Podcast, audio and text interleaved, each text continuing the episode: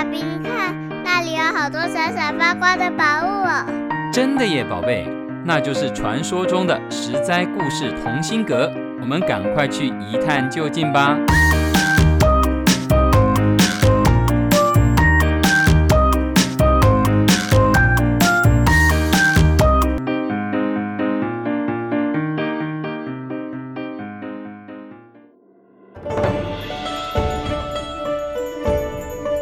爱的大朋友、小朋友们，我是帮故事加点风味，不会太甜，也不会太淡的维糖姐姐。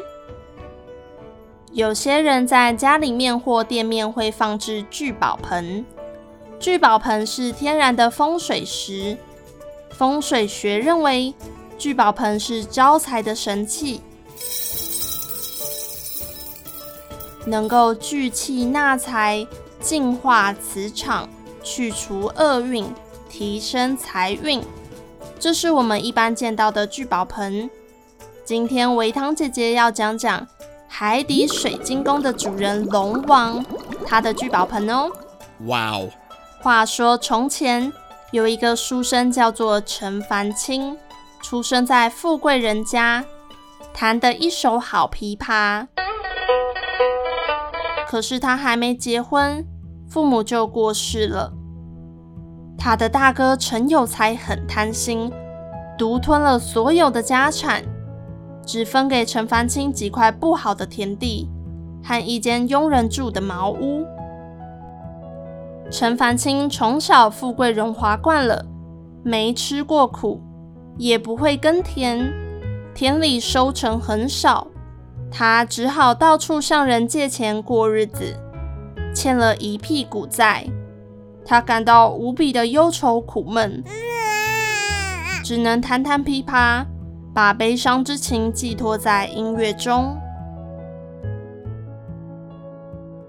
一个凉爽的夏夜，月亮高照，陈凡清独自坐在海边弹琵琶，声音传入了海底的水晶宫。海龙王听了很震撼，忙问：“是谁在弹琵琶呀？弹得这般动人？”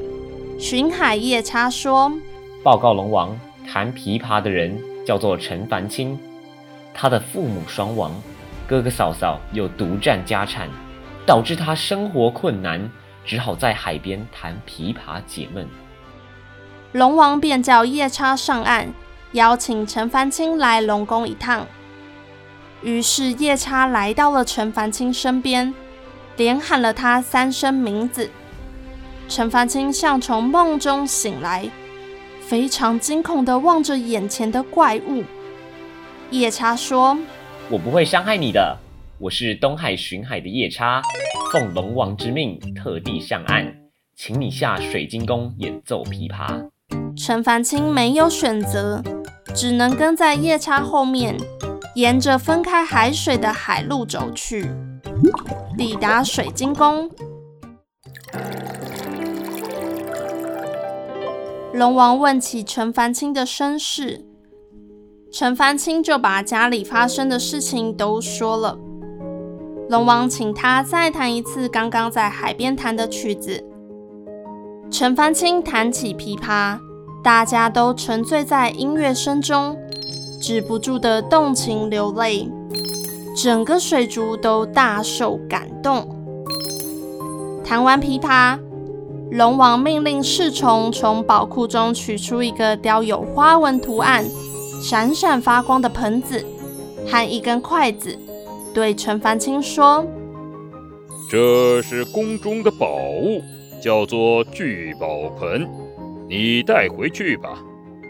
以后啊，你只要用筷子往聚宝盆上一敲，跟他说你的需求，这只聚宝盆啊，都会满足你。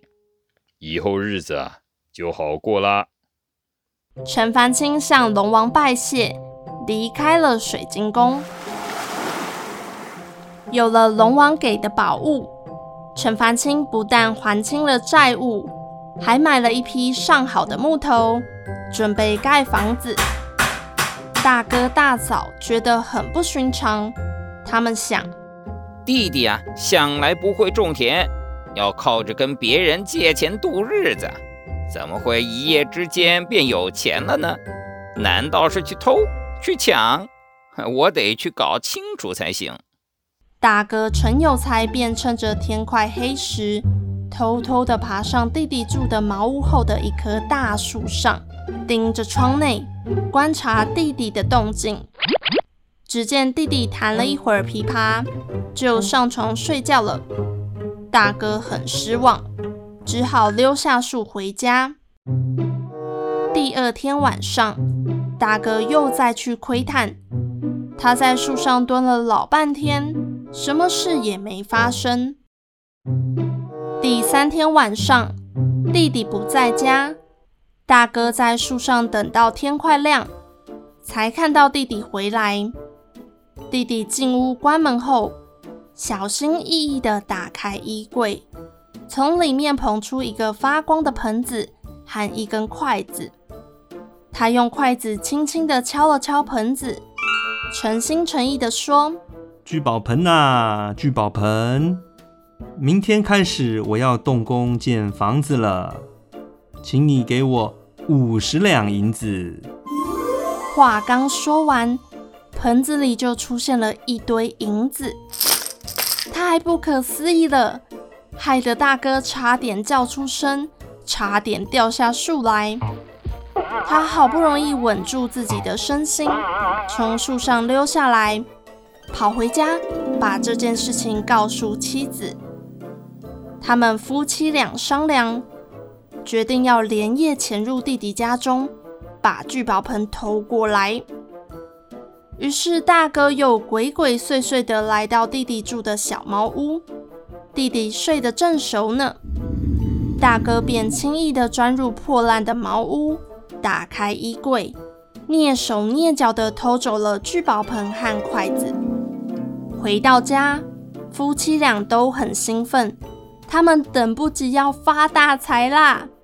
大哥左手端着聚宝盆，右手拿着筷子，使劲的往盆上一敲，大声喊：“聚宝盆，快变出银子给我，越多越好，我要满满一屋子的银子！”话刚讲完，铿铿铿铿。一阵巨大的声响，白花花的银子从房门、窗外、屋顶飞来，吓得夫妻俩东闪西躲。可是银子如雪片般飞来，根本躲避不及。他们被银子打伤，倒在地上。不一会儿，银子填满了整间房子，夫妻俩被压在银子下面，动弹不得。邻居在睡梦中被铿铿铿铿的银子碰撞声惊醒了，他们吓得急忙跑到陈有才家门外，却见到房间里面堆满了亮闪闪的白银。大家见钱眼开，拿起银子就往身上装，有的还冲回家拿了篮子和麻袋，把大把大把的银子装回家。等到银子抢完的时候，邻居们才发现倒在地上的夫妻俩已经没有呼吸了。最后，聚宝盆又回到了陈凡清手中，因为人们只抢银子，不知道盆子的奥妙，留下了最珍贵的盆子。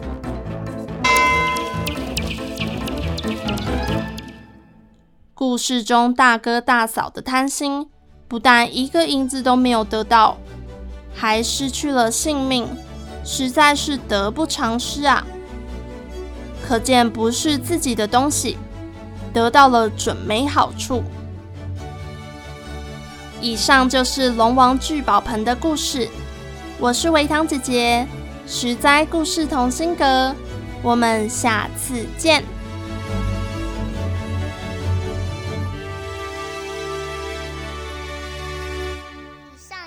三十三网络教育学院制作播出。